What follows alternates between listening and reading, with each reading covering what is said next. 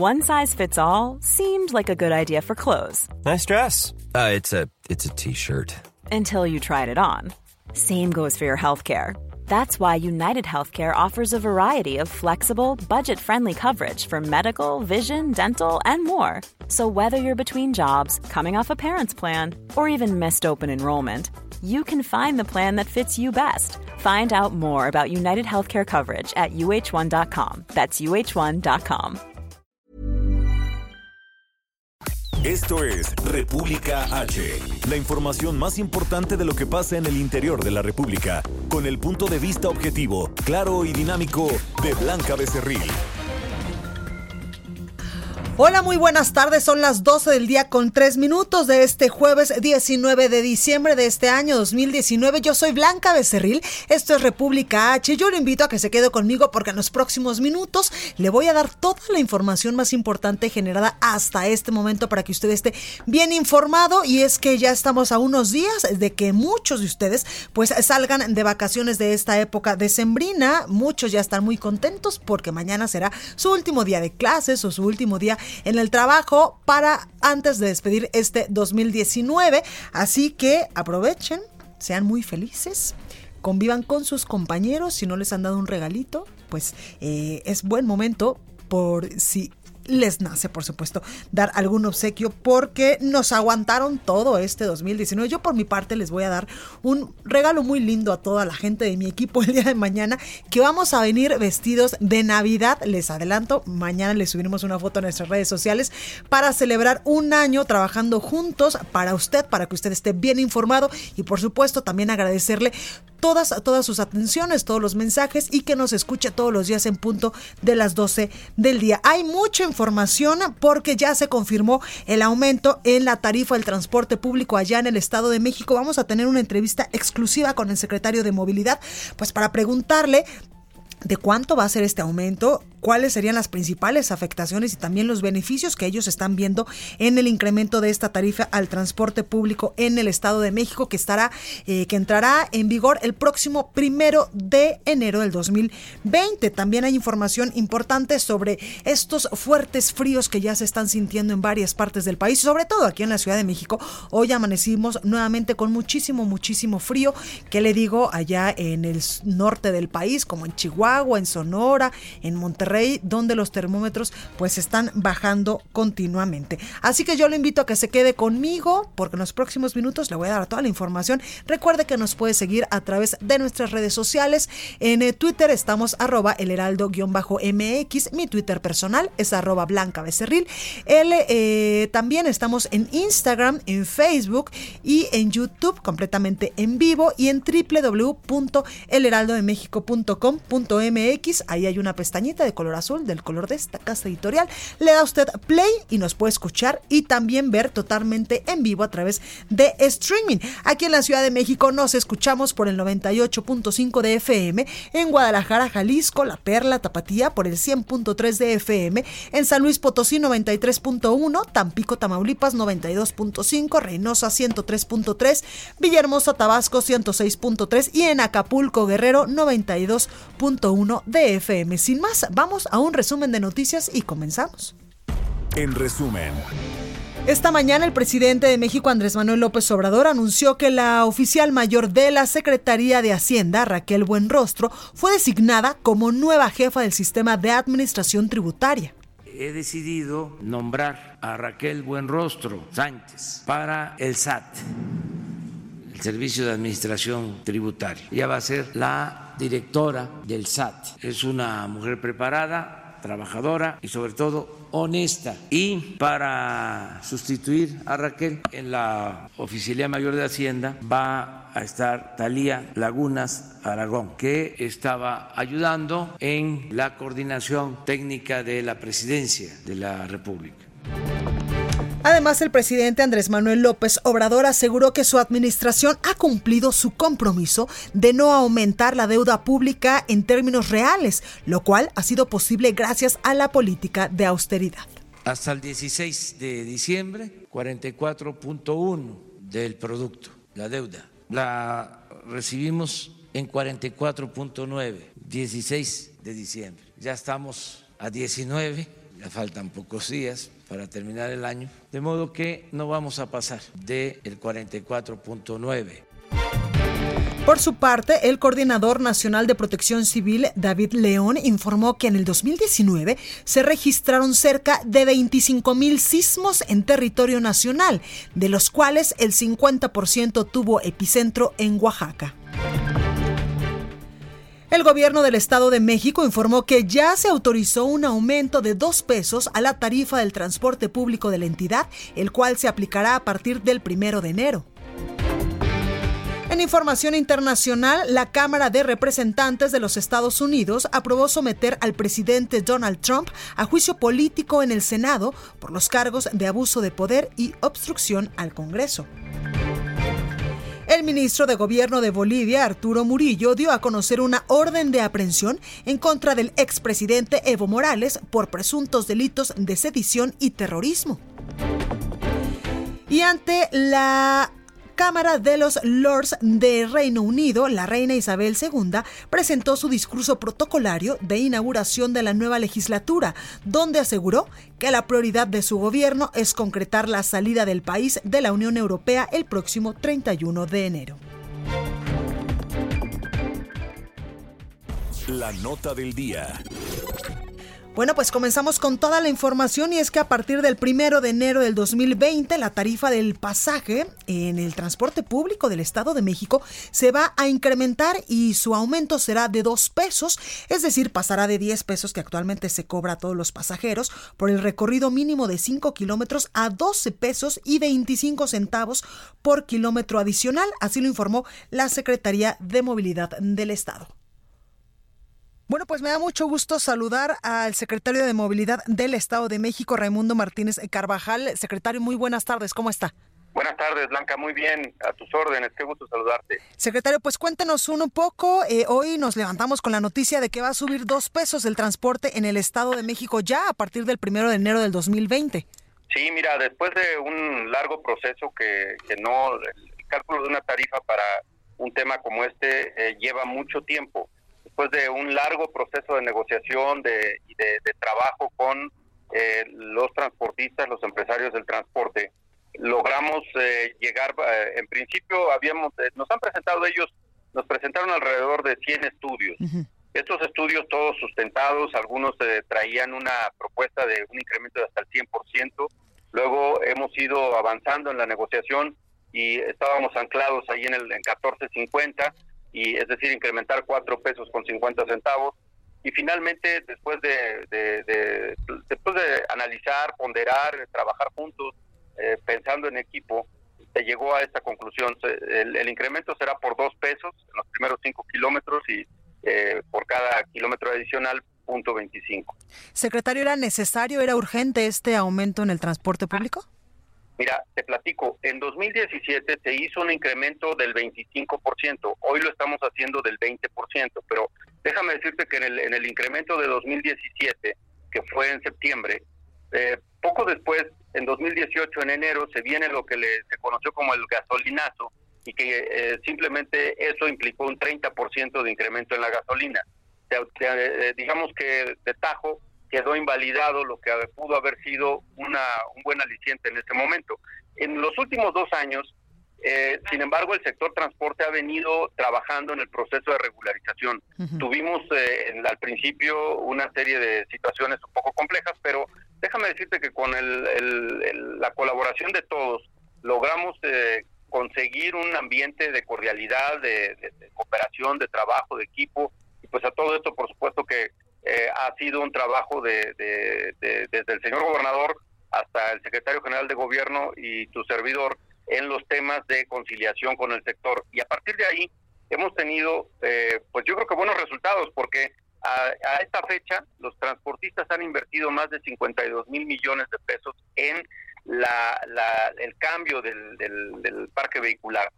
Hoy eh, lo que te quiero decir es que esta, este incremento o este ajuste a la tarifa no es eh, un cheque en blanco, es, un, eh, es, el resultado de una serie de acuerdos que eh, generan compromisos por parte de los transportistas. De entrada, el tema de la certificación de los operadores, que es el punto, digamos, más eh, complejo dentro de la, de, la operación de todo el sistema. Y la certificación va encaminada justamente a tratar de cerrar lo más que se pueden los riesgos en materia de traslado de la gente de un destino a otro o un deseo de viaje. Entonces, este proceso nos va a permitir eh, que todos los, operadores del transporte en el Estado de México tengan que estar certificados hacia el final del próximo año. Es decir, tendremos en el lapso de un año un avance muy serio en cuanto a la certificación de los operadores. Esto es para poner énfasis en la parte humana, digamos, de la, ejecución del sistema. La otra parte eh, que es muy importante es que vamos a trabajar por eh, sacar el efectivo de la calle, es decir, trabajar en el prepago y con ello disminuir la presión en materia delictiva para aquellos que están buscando siempre eh, hacer mal a la gente, ¿no? Y por supuesto, la apuesta determinante en el tema de la tecnología, seguir instalando los, el kit de seguridad para eh, poder no solamente eh, atender ese rubro. De hecho, digamos que el trabajo central de seguridad pues no le corresponde a la Secretaría de Movilidad, pero es una política pública prioritaria del gobernador Alfredo del Mazo y nosotros nos sumamos de manera entusiasta y con, la responsabilidad que nos toca. De tal manera que, bueno, eh, la apuesta será subir todos los, los instrumentos técnicos que tengamos y tecnológicos a la plataforma tecnológica de integración de información que nos va a permitir hacer uso de la inteligencia artificial para poder dar seguimiento a todo lo que tiene que ver con la movilidad, desde aspectos de seguridad hasta aspectos de control de flota y temas relacionados con el funcionamiento de las empresas. Entonces, eh, vamos, son una serie de compromisos que van encaminados a facilitar y atender lo que se tiene que se tuvo que haber atendido desde el principio, eh, que es el traslado en condiciones adecuadas de las personas y en este caso déjame compartirte que eh, en el transporte de mediana capacidad se trasladan todos los días en el Estado de México aproximadamente 6 millones de personas. Nuestro reto es cómo lograr que las personas que utilizan el sistema de transporte tengan inversiones crecientes en el sector y que éstas redunden en beneficio de los usuarios con un mejor transporte. Todo eso no lo podríamos hacer eh, si no es por esta vía, porque realmente este sector del transporte no tiene ningún tipo de subsidio y yo creo que no debe tenerlo. En realidad lo que tiene que suceder es que el, sistema evolucione y nos permita eh, encontrar alternativas para que las empresas puedan encontrar nichos de mercado que les permitan tener mejores condiciones y una salud financiera a prueba de todo. Claro. secretario, Secretario, todo esto que eh, nos comentas se escucha realmente muy bien eh, en cuanto a mejorar al transporte público allá en el Estado de México, pero ¿y los usuarios pensaron también en que eh, pues los dos pesos, tal vez para una persona que vive con el salario mínimo, va a ser un impacto total a su economía? Mira, el salario mínimo va a tener un incremento del 20%. Eso me parece que también es una noticia que va aparejada de, lo que estamos platicando. Eh, la otra realidad es que eh, de no hacer esto, eh, de veras, Blanca, tendríamos un problema muy serio. Hemos logrado hasta ahorita, con el esfuerzo de todos, frenar el deterioro del, del sector. Es decir, se han sustituido más de 42 mil unidades en el sector, pero yo quisiera recordarte que en el Estado de México tenemos un parque vehicular que supera las 200 mil unidades. De tal manera que necesitamos hacer un esfuerzo extra para poder llegar a la, a la meta de sustituir todos los vehículos y que estos se encuentren dentro de norma. De no hacerlo así, lo que vamos a tener irremediablemente sería la, la precarización del sistema, es decir, que cada vez veamos peor al sistema de transporte y entonces esto sí no nos daría ni para dónde jalar. Nada más te puse como ejemplo que, el, que durante estos, eh, este periodo, lo que va de la administración del gobernador del Mazo, los transportistas han invertido más de 52 mil millones. Yo te, yo te aseguro que no tendríamos ninguna manera nosotros de conseguir recursos presupuestales por, eh, por ninguna vía para el semejante nivel. Ahora, esta, esta inversión que, que se va a hacer a través de la, del ajuste tarifario va a permitir que el transportista eh, cumpla un compromiso de una inversión creciente en esta materia. Es decir, al próximo año yo espero estarte dando números muy superiores a lo que te estoy diciendo ahorita en el lapso que viene. ¿Por qué? Porque hay una gran disposición. Después de toda esta ronda de negociaciones y de trabajo conjunto, yo te puedo decir que el empresariado del transporte del Estado de México ha mostrado una madurez extraordinaria, un gran compromiso ciudadano y desde luego que le vamos a entrar todos a resolver este tema. Déjame platicarte nada más una, un punto que hace la diferencia radical. La diferencia radical está en el hecho de que en los anteriores eh, ajustes de tarifa lo que se había hecho era simplemente firmar un convenio abierto. Hoy lo que estamos haciendo es que se está firmando un convenio vinculante. Es decir, si tú aceptas la tarifa, aceptas lo, que vas a cumplir y vamos a trabajar con eh, calendarios para cada una de las empresas de acuerdo a sus tiempos, a sus capacidades en el lapso que viene del 2020 y bueno, en algunos casos se puede extender más.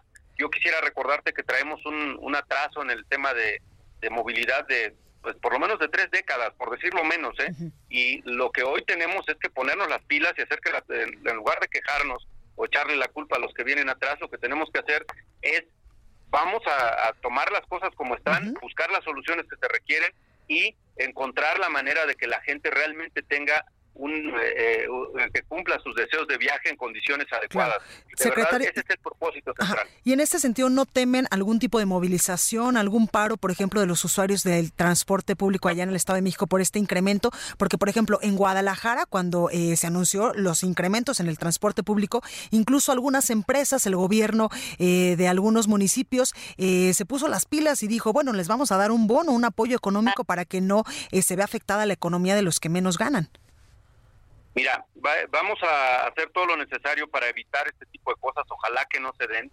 Hasta ahora lo que hemos tenido es una pues una actitud razonable por parte de, todos, porque efectivamente estábamos hablando de que estábamos eh, estacionados en los 450, el incremento de 450, y por supuesto que nosotros lo que hicimos fue un enorme esfuerzo con los, eh, eh, los compañeros del transporte para poder plantearnos una tarifa lo más razonable posible y créeme, de los dos pesos son es el 20%, te comentaba que en el 17 fue del 25 y desde luego que esto pues no es ni para celebrarse ni mucho menos, pero sí da cuenta clara del trabajo de, que hemos hecho hasta ahora. La otra era que no hiciéramos lo que estamos haciendo y que hubiésemos dejado que las cosas se fueran por la vía que tradicionalmente se iban. Es decir, ahorita tú hablas de que puede haber manifestaciones de personas, pero entonces hubiéramos tenido manifestaciones de transportistas que afectaran a 6 millones de personas.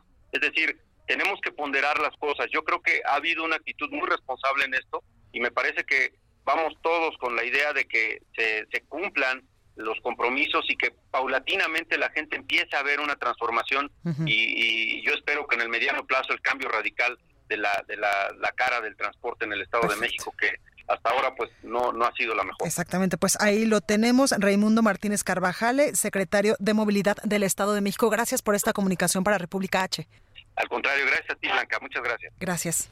Bueno, pues ahí las palabras del secretario de Movilidad, que ellos, pues evidentemente van a defender este aumento, este incremento de dos pesos en los costos de la tarifa en el transporte público del Estado de México. Pero aquí en la cabina tengo a una usuaria de este transporte que todos los días lo usa entre dos y hasta cuatro veces, que eh, pues le vamos a preguntar si está de acuerdo o no con este incremento y cómo le va a dañar también eh, pues su día a día en lo económico. Angelina, ¿cómo estás? Muy bien, Blanquita, muchas gracias. Oye, cuéntame, eh, ¿cómo recibes tú esta noticia del incremento de los dos pesos en la tarifa del transporte público en el Estado de México? ¿Cómo te va a afectar? Pues es una gran sorpresa porque justamente como comentaban, ya hace dos años hubo un incremento del cual eh, no estábamos de acuerdo. No estábamos de acuerdo de ninguna manera porque pues estaba entre los seis pesos, este, ocho pesos y llegó de repente a los diez pesos.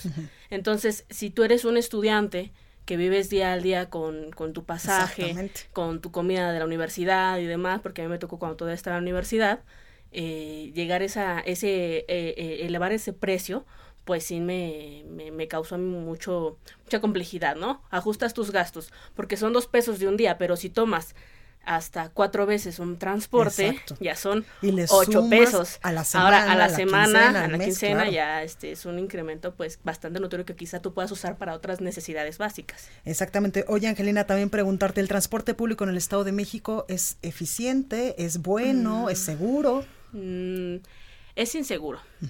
De hecho, ya uno se sube al camión, al pecero, a las combi eh, con, con, un miedo latente. Claro. Con miedo latente de ver a qué horas me van a saltar, a ver a qué horas me van a sacar la pistola, a ver a qué horas, eh, a lo mejor hay veces hasta hay conductores de ciertas eh, unidades que van tomados, van drogados, van echándose carreritas, entonces pues ya es hasta peligroso tanto por una cuestión de, asalto o por una cuestión de seguridad. Oye Angelina, por último preguntarte, ¿crees que eh, pues la Secretaría de Movilidad este eh, nos ha dicho que este aumento va a ser para mejorar la calidad del servicio, para dotarlos de mayor tecnología, para que las unidades estén mucho mejor de las que hoy de las que hoy tienen en el Estado de México. ¿Crees que este incremento vaya a ser mm, para esto? Bueno, puede ser que sí, pero hemos visto casos, hay videos que circulan día a día en como en transporte de, de, de Catepec, de, de, Tlanepantla, que son unidades que ya tienen eh, un sistema de, de video eh, integrado que supuestamente es para, para mejorar la seguridad de los usuarios, pero pues a los asaltantes eso ni les va ni les viene. De todas maneras siguen haciendo este sus fechorías. Pues ahí lo tenemos, Angelina. Gracias por estar con nosotros esta tarde. Gracias a ti, Blanca. Buenas bueno, Ella es una de las muchas, de las muchos usuarios que se van a ver eh, afectados por este incremento en la tarifa del transporte público en el Estado de México. Y para hablar también de este tema, tengo a Hugo Corso, quien él es columnista y también colaborador de este espacio aquí en el Heraldo de México. Hola, Blanca, ¿cómo estás? Tú que siempre nos hablas del Estado de México. ¿cómo siempre hablo del Estado de México. Soy eh, de lo que menos desconozco es del Estado de México, para no decirlo al revés. Y también de lo que menos desconozco es de la trayectoria de don Raimundo Carvajal. Me sorprende esto. Aplausos a don Raimundo porque él puede ser secretario de Educación, puede ser diputado, puede ser secretario de Movilidad. Y, y, se desempeña muy, este, muy así en todas sus facetas. Digo, educación tiene mucho que ver con movilidad, seguramente. Eh, estoy sorprendido, la verdad, el comentario no, no esconde el, el, sarcasmo, porque eh, le doblaron las manos al, al, gobierno del Estado de México los transportistas. Empezaron pidiendo el 5 de diciembre, a inicios de este mes, un aumento del 38 al 45%. Que era como 4 pesos con 50 era 4 50 centavos, 4 pesos con 50. Eh, en mi columna en el periódico, en el Heraldo de México impreso hoy, eh, traté el tema. Le puse a la columna chimecos, que es como se le conocen a unos, a alguna parte de los transportes públicos de la Domex. Chimecos, 45% más caros, 1000% terror. Porque quien se ha subido un chimeco sabe lo que es. Eh, Un chimeco era un, camión que corría de Chimalhuacán hacia Aragón, en el, en, aquí en la Ciudad de México, en, este tramo eh, conurbado. Pero ahora es como de uso común pensar que los chimecos son todos los transportes del Estado de México, sobre todo en un sentido despectivo. Son contaminantes ostensiblemente, son inseguros, van jugando a carreritas. El transporte público en la, en la entidad no vale lo que cuesta. Si tú lo comparas con el Metrobús de la Ciudad de México, si lo comparas con, con, los microbuses de la Ciudad de México, nada que ver. Ni en tarifa, que es de 6 pesos, 5 eh, pesos aquí los primeros 5 kilómetros, ni en servicio. Allá cuesta 10 pesos los primeros 5 kilómetros y a partir del 1 de enero costará 12 pesos. Exacto. Yo hoy me aventuré a decir, porque los datos que tenía, que el, el aumento podía llegar hasta 45% o 4 pesos con 50. Acabó en 20% uy, tremendo, tremenda, vaya, vaya logro, ¿no? Claro. no le subimos cuatro.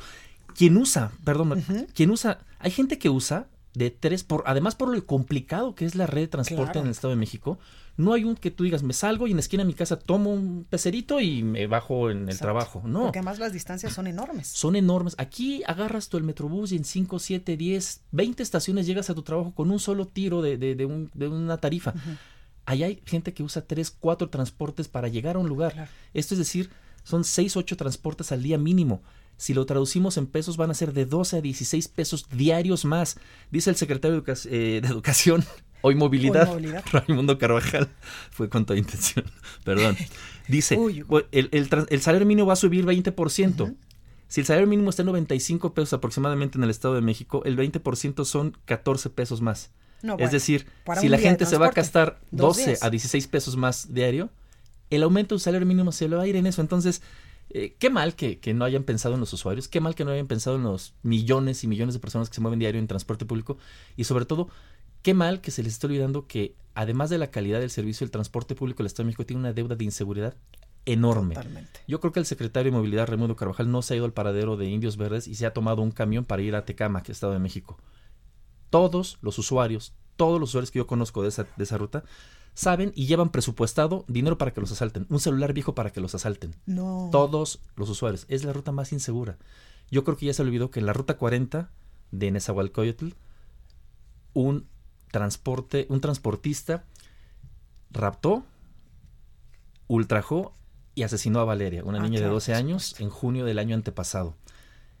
Fue detenido el presunto responsable y misteriosamente se suicidó cuando estuvo en reclusión. Entonces, yo creo que no, no merece eh, este aumento. Perdón, fue, fue bastante apasionado el comentario de hoy. Y es que tú lo has vivido, tú vives en el Estado de México. también yo me he movido eh, mucho tiempo en también hace unos momentos nos decía que ella como estudiante pues vivía al día. Así y tal vez esos dos pesos que se van a convertir en 24 pesos, en 50 pesos o en 100 pesos al mes, le va a mermar, por ejemplo, que no coma un día en la universidad. Que no saques unas fotocopias. O que no saque unas fotocopias. un libro. Exactamente, para tal vez un examen o alguna tarea.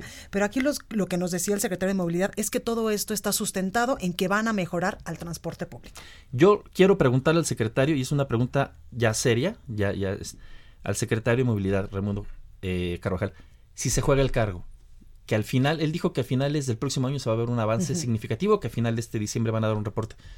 Yo quiero ver si se juega el cargo y decir, yo dejo la secretaría, si no, los 200 mil concesionarios de transporte público ponen sus GPS, sus cámaras, sus botones de pánico. Si es así, que le suban otro 10% más a, a, la tarifa, pero yo quiero preguntarle si se juega su cargo. Y también eh, le preguntamos eh, lo que pasó, por ejemplo, en Jalisco, que allá sí el gobierno municipal, algunas empresas dijeron, bueno, va a venir un alza en el transporte, pues le ponemos un apoyo económico a nuestros trabajadores. Eso pasó, eh, como dices, en, Jalisco, en, Jalisco, Pero Ojalá que aquí, parece que no. no sé, a ver, a ver qué, qué, decisión toman. Pues ahí lo tenemos. Hugo Corso, gracias, Muchas gracias por Blanca, con nosotros. Gracias. Vamos a un breve corte. Esto es República H. Yo soy Blanca Becerril. No se vaya, que yo vuelvo con más información. Continúa escuchando a Blanca Becerril con la información más importante de la República en República H. Regresamos. Escucha la H. Heraldo Radio. Estamos de regreso con la información más importante de la República en República H con Blanca Becerril, transmitiendo en Heraldo Radio. En resumen.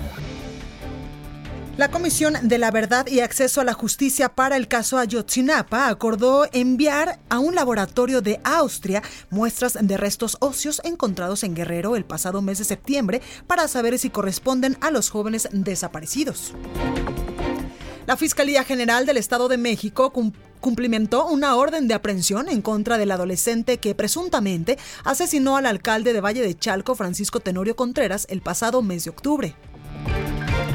El Congreso de Nuevo León aprobó ampliar el concepto de legítima defensa para los casos en que una persona lesione o prive de la vida a otro sujeto en defensa de su integridad, su familia o patrimonio, no solo en su domicilio, sino también en su negocio o lugar de trabajo. El Frente Frío número 23 y su masa de aire polar causaron heladas en varias regiones del país, con temperaturas de hasta 13.5 grados bajo cero en estados como Durango. El Congreso del Estado de México aprobó la cuenta pública del gobierno estatal, de los ayuntamientos y de los órganos autónomos correspondientes al ejercicio fiscal 2020, 2018, a pesar de que algunos diputados insistieron en que hubo inconsistencias en instituciones del sector salud. El Instituto Poblano de Atención al Migrante puso en marcha un programa para agilizar los trámites que deben presentar los menores de edad con nacionalidad mexicana y estadounidense para que puedan obtener su pasaporte de la Unión Americana. Recorrido por el país.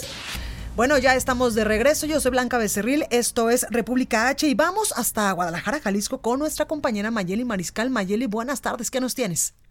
Hola, ¿qué tal Blanca? Muy buenas tardes. Así es, pues el día de hoy el presidente de la Cámara de la Industria de la Construcción en Jalisco, Luis Méndez Jalet, comentó que sus pronósticos para la operación ya por fin de la línea 3 del tren ligero aquí en la zona metropolitana, pues será que iniciará ya formalmente operaciones hasta el mes de junio del 2020. Esto ha causado bastante polémica porque desde la Secretaría de Comunicaciones y Transportes se había anunciado que quedaría lista la obra en el mes de diciembre ya de este 2019. Sin embargo, todavía están pues cambiando algunas piezas algunas eh, sobre todo muy importantes que tienen que ver con el frenado de, la, de, los, de las unidades, los neoprenos y eh, pues también hay otras obras que todavía están pendientes eh, como escaleras eléctricas y también algunos entornos, sobre todo en los ingresos de lo que será esta línea 3. Así es que, pues bueno, según las estimaciones de esta Cámara Mexicana de la Industria de la Construcción, será hasta el mes de junio del 2020 cuando ya podemos estar estrenando esta línea 3. Y en otra información, pues también el día de hoy eh, los maestros pirotécnicos eh, a través del presidente de la Unión de Pirotécnicos del Estado de Jalisco, Miguel Zamora Nuño, nos comentaba que eh, pues esta cuestión de satanizar la pirotecnia y de prohibirla incluso en algunos eh, municipios de la zona metropolitana, como ha sido eh, sobre todo pues le, Tlaquepaque, Guadalajara, Zapopan, en donde también hay eh, ya algunos reglamentos que tienen que ver pues con el ruido, pues los han satanizado e incluso dicen que pues está en riesgo el ingreso a las familias. Son más de 600 maestros pirotécnicos lo que, los que hay en el país y pues también de cada uno de ellos dependen al menos cinco familias. Por lo pronto lo que ellos dicen es que están haciendo el esfuerzo, están eh, investigando cómo poder reducir tanto el ruido y también la contaminación. Estaremos pendientes de la información para poderte eh, brindar pues más avances sobre estas eh, nuevas propuestas que puedan tener los pirotécnicos. Ahí lo tenemos, Mayeli. Muchas gracias por esta información. Hasta luego, Blanca, buen día. Hasta luego. Y de Guadalajara, Jalisco, nos vamos hasta Oaxaca porque el gobernador Alejandro Murat pidió al fiscal estatal Rubén Vasconcelos acelerar la investigación para encontrar al responsable de agredir, de agredir a María Elena, esta saxofonista, por eh, con ácido que fue hace algunas semanas. Escuchemos al gobernador de Oaxaca, Alejandro Murat. Hemos condenado, me parece oportuno que se haga visible eh, este tipo de manifestaciones contra crímenes de odio como lo que estamos viendo y por supuesto que la Fiscalía que es autónoma está hoy investigando, le pido al fiscal que acelere para encontrar al autor material, este, justicia y todo el personal. Bueno, al respecto, eh, usuarios de redes sociales llamaron a un boicot contra ocho gasolineras del empresario y exdiputado local por el PRI, Juan Antonio Vera Carrizal, presunto autor intelectual de la agresión que sufrió hace más de tres meses la saxofonista oaxaqueña María Elena Ríos. Karina García nos tiene toda la información. Cari, ¿cómo estás? Hola Blanquita, muy buenas tardes. Comentarte efectivamente que usuarios de redes sociales llamaron a un boicot contra las ocho gasolineras del empresario y exdiputado local por el PRI, Juan Antonio Vera Carrizal. En Facebook, una de las integrantes de Consorcio para el Diálogo Parlamentario y Equidad invitó a los y las ciudadanas a no adquirir combustibles en los centros de distribución ubicados principalmente en los municipios de La Mixteca y Valles Centrales. Comentarte también que Juan Vera Carrizal es señalado como el autor intelectual del ataque con ácido sulfúrico que sufrió la saxofonista mixteca el pasado 9 de septiembre y que la dejó desfigurada de la frente, párpado, mentón, labios, pecho, piernas y brazos. La artista de 26 años de edad fue trasladada apenas este 14 de diciembre al Instituto Nacional de Rehabilitación Luis Guillermo Ibarra en la Ciudad de México para recibir atención especializada. Para Silvia, la hermana de María Elena, no hay otro responsable más que Juan Antonio Vera Carrizal, toda vez que aseguró que cuenta con todos los mensajes de celular en donde amenazaba a la saxofonista quien habría mantenido una relación laboral y sentimental con el empresario. Comentarte que este exdiputado cuenta con 56 años de edad, es licenciado en español por la Normal Superior de México, profesión que nunca ha ejercido, fue presidente también de la Unión de Gasolineros del Estado de Oaxaca, además fue presidente del municipio mixteco de Silacayuapan, director del corporativo Vera y es presunto accionista de una empresa radiofónico, radiofónica perdón, en la región de la Mixteca. Finalmente te comento, Blanca, que de acuerdo a versiones que han surgido también a través de redes sociales y familiares de la saxofonista, esta habría ya perdido un ojo. Pues, es mi reporte. Ahí lo tenemos, Karina. Gracias por esta comunicación y esperemos que pronto se esclarezca este hecho, lamentable sobre todo. Así es, Blanca. Las autoridades, como bien lo has dicho, pues han, eh, se han comprometido a agilizar la justicia a favor de esta música. Perfecto. Cari, gracias. Gracias, buenos días. Gracias. Y la inseguridad parece que no tiene eh, pues tregua allá en Guanajuato y es que la mañana de este jueves, luego de un ataque a balazos, murió en el hospital Jorge Valtierra Herrera, encargado de despacho de la Dirección de Seguridad Pública del municipio de Acámbaro, esto en Guanajuato.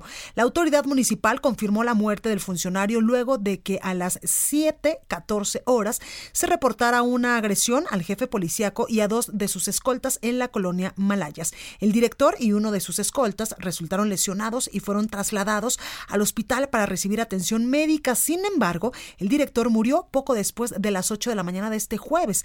Los agresores viajaban en una camioneta Honda CRV color gris y al parecer uno de ellos resultó lesionado luego de que uno de los escoltas repeliera el ataque. Y es que apenas el pasado 16 de julio, policías municipales se manifestaron por el asesinato de un compañero y pidieron la destitución del entonces director de Seguridad Pública, Jaime Nicaso El 17 de julio fue nombrado director Pedro Gutiérrez Ávila, quien 24 horas después renunció al cargo. Luego, el 22 de julio, un día antes de que lo nombraran oficialmente como el nuevo director, Alejandro Rangel fue asesinado junto a su hija. Es a principios del mes de agosto cuando Jorge Valtierra se quedó al frente de esta corporación y lamentablemente pues fue asesinado eh, y esta la mañana de este jueves pues perdió la vida. Vamos con más información porque también hay información amable aquí en República H y yo le pregunto a todos ustedes, ¿ya se pusieron a pensar en que el tiempo pues es algo que no se recupera y tampoco eh, pues es algo que regresa y lo perdemos día a día? Bueno, pues Ingrid García nos tiene más información. Ingrid, adelante.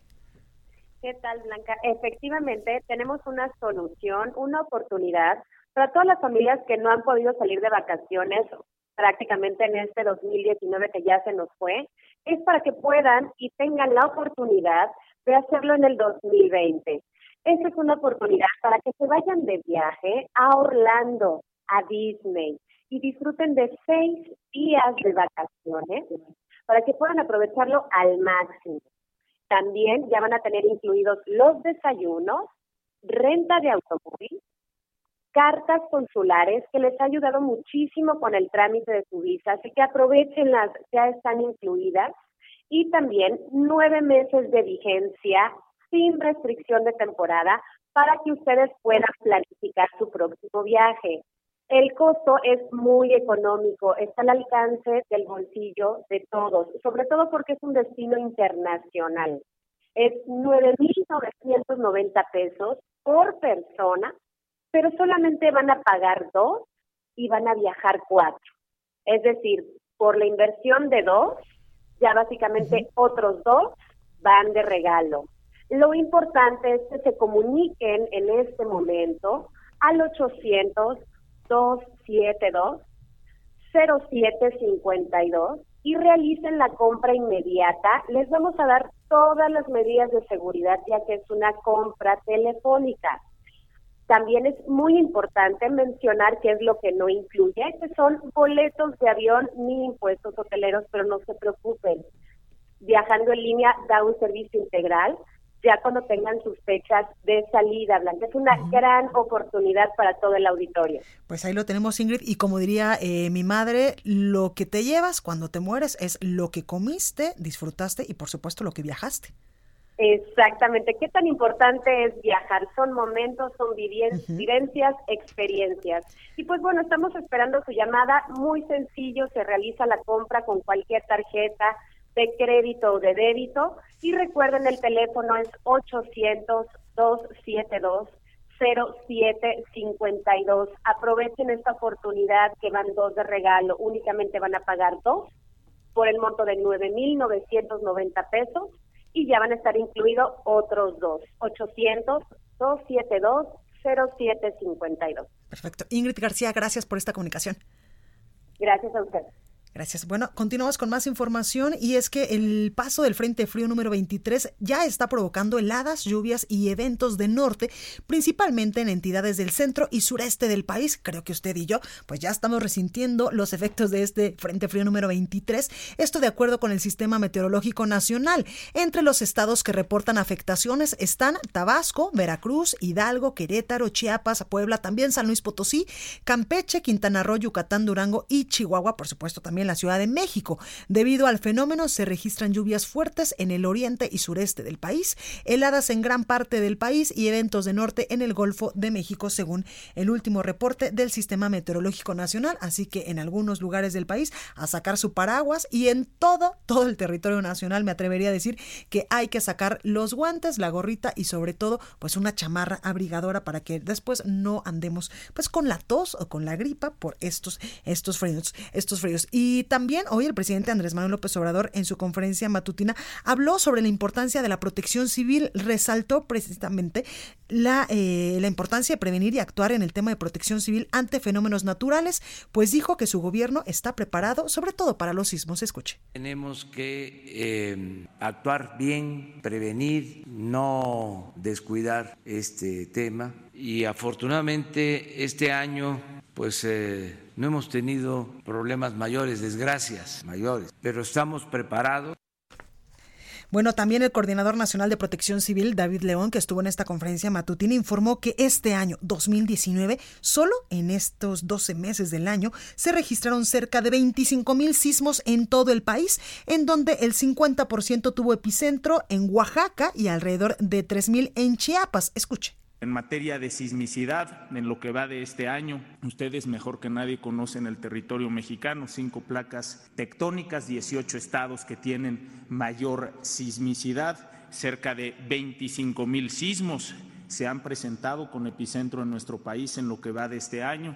El 50% de ellos tienen epicentro en el estado de Oaxaca cerca de 3.000 eh, deben de tener epicentro en el estado eh, de Chiapas. Eh, en el caso de los sismos tenemos un, protocolo que se llama Prevencismo, que integran estos 18 estados. Además, ustedes participaron con nosotros de un macrosimulacro en el cual 16 millones de personas de todo el país participaron en él. El próximo año no tendremos un solo simulacro, sino tendremos tres simulacros, uno en el mes de enero, uno en el mes de mayo y otro en el mes de septiembre, para justamente seguir practicando la autoridad y la población pues ahí tenemos el aviso que en 2020 habrá tres simulacros de sismo, uno en enero, otro en mayo y otro en septiembre. Lo acaba de anunciar el Coordinador Nacional de Protección Civil, David León. Estados. Y ya está con nosotros, como todas las semanas, y me da mucho gusto saludar, Antonio Bautista, coeditor de Estados en el Heraldo de México. Toño, ¿cómo estás? Blanca, ¿qué tal a ti y a los escuchas? Muy buenas tardes. Muy buenas tardes, Antonio. Oye, desaira limpieza de dos ríos. ¿De qué va? Pues fíjate que sí, es un completo desaire, es una irresponsabilidad también, porque hace más de dos años, en marzo de 2017, la Comisión Nacional de Derechos Humanos, después de hacer todo un, todo un proceso, de recabar quejas, de investigar y de confirmar los, los señalamientos, emite una recomendación para dos gobiernos, el de Tlaxcala y el de Puebla, cinco municipios, tres de ellos de Tlaxcala, y eh, cuatro eh, secretarías federales. ¿En qué sentido? Bueno, pues por omisiones sobre la contaminación del río Atoyac-Zahuapan. Este río es uno de los tres ríos más contaminados del país atraviesa Puebla y Tlaxcala, comparten cuenca, Puebla y Tlaxcala, son por lo menos 50 municipios los que están ubicados en esta zona. Es uno de los ríos más contaminados porque se encuentra en, eh, en la zona donde vierten sus desechos las empresas que están en el corredor industrial Quetzalcoatl-Chicotencatl. Hace más de dos años, la Comisión Nacional de Derechos Humanos le pidió a los gobiernos estatales, municipales y federal que actuaran para limpiar este río y es la fecha en que no ha ocurrido nada.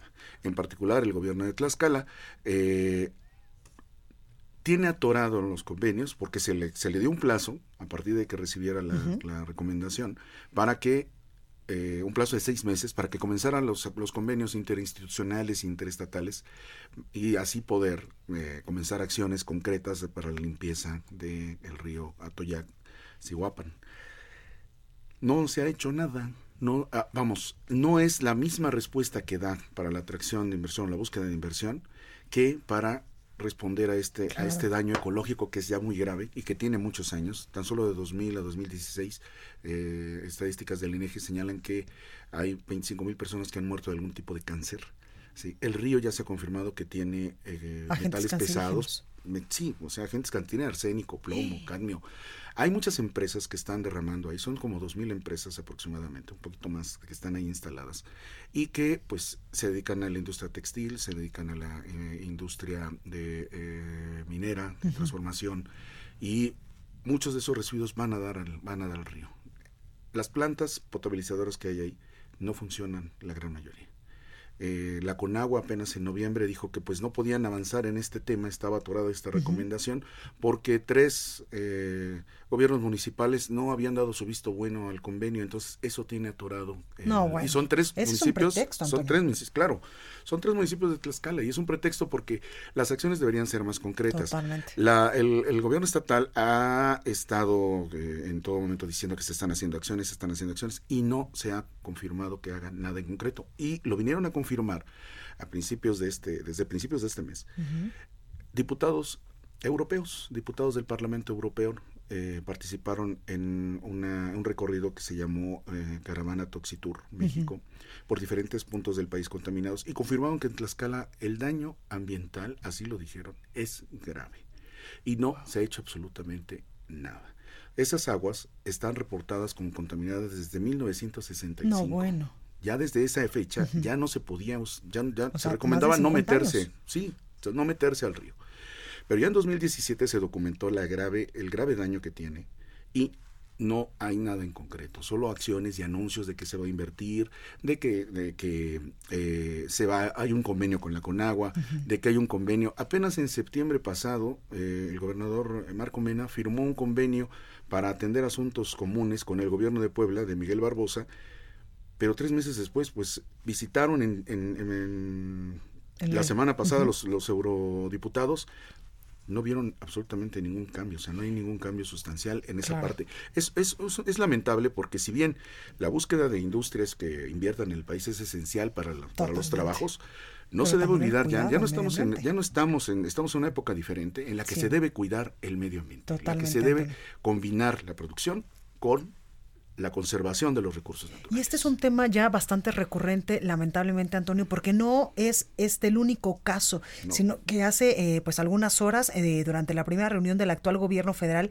con los pobladores, por ejemplo, del río Sonora, la Comisión Federal de Riesgos Sanitarios, la COFEPRIS, informó que su reciente muestreo arrojó la presencia de metales pesados por arriba de la norma oficial mexicana en 60 puntos del afluente donde el consorcio eh, de Germán Larrea de Grupo México, pues eh, virtió 40 millones de litros de ácido tóxico. Y ahí es donde eh, pues los pobladores exigen al gobierno proceder contra Grupo México porque hay agua envenenada allá en Sonora. que Y es este- esta lo que está pasando sí, también acá en Tlaxcala y eh, en Esta Puebla. parte del agua contaminada, sí, es que mucho de este, mucho de este líquido no solo va a dar al, al- al subsuelo, sino también a los campos de cultivo, Por a los animales. Y eso después te lo comes. Por supuesto. O sea, si hay, hay un, hay una, hay un grave descuido por esa parte.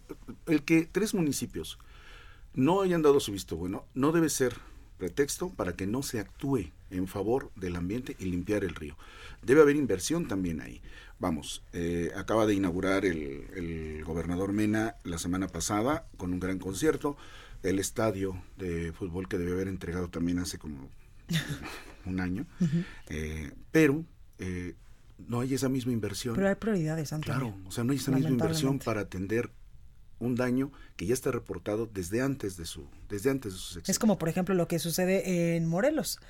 En vez de estar eh, el gobernador Cuauhtémoc Blanco eh, pues poniendo toda su atención, todas las estrategias en combatir la inseguridad que lamentablemente afecta ya y en mucho, mucho, mucho, mucho eh, eh, a este estado de la República, pues le está dando un reconocimiento de la- esta semana o la semana pasada a un futbolista internacional. Así es es, que hay prioridades son- para algunos gobernadores y son que cosas- la verdad que no son, son, son no acciones, nada buenas. exactamente, son acciones que, que, que dan para la foto.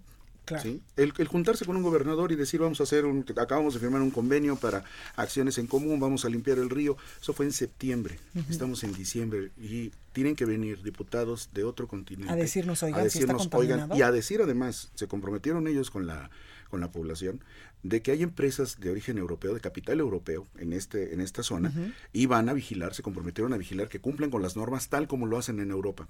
No porque estén aquí en México, Claro. tienen que olvidar los compromisos que tienen con el ambiente tal como lo hacen en Europa. Fue su compromiso de los eurodiputados.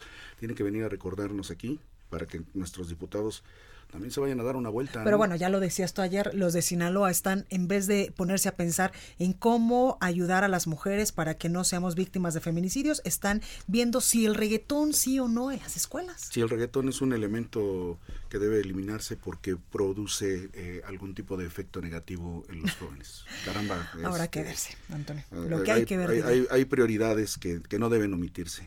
Aunque digan que hay avances y que pues está atorado por porque no es cosa mía, es de otro nivel de gobierno. No, hay que negociar y hay que hablar y para eso, para eso es precisamente el oficio político. Eh, totalmente, la voluntad política. Antonio, muchas gracias por estar esta tarde con nosotros. Blanca, muchas gracias a ustedes, muy buena tarde. Gracias. Yo soy Blanca Becerril, esto fue República H, yo lo espero el día de mañana en punto a las 12 con más información. Cuídese mucho, por favor, sea feliz y si usted está ya a punto de comer, coma rico. Cuídese.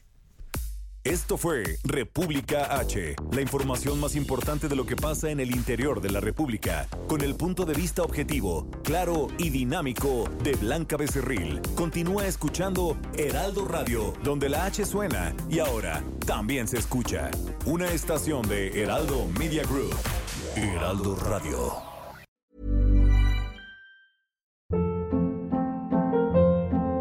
Hold up. What was that? Boring. No flavor. That was as bad as those leftovers you ate all week. Kiki Palmer here, and it's time to say hello to something fresh and guilt-free. Hello Fresh. Jazz up dinner with pecan-crusted chicken or garlic butter shrimp scampi. Now that's music to my mouth. Hello Fresh. Let's get this dinner party started. Discover all the delicious possibilities at hellofresh.com.